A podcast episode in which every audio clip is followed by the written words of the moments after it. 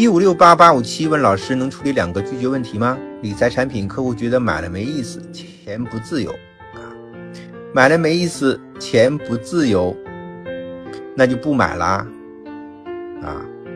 呃，老师的意见呢，其实非常简单啊。我以前经常讲过我的观点，不要和不想买的客户去见面谈保险，那就是在浪费时间。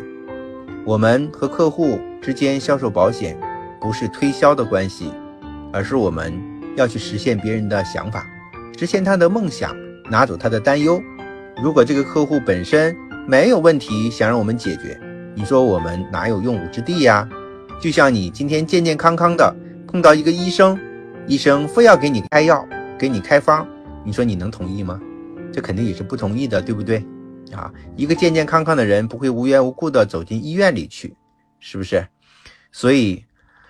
你与你与其把时间和精力用在说服一个不想要买的客户身上，你还不如把这个宝贵的时间留出来，去开拓、去寻找那些有意愿、有想法的客户，这样效率会更高啊，那结果呢会更好。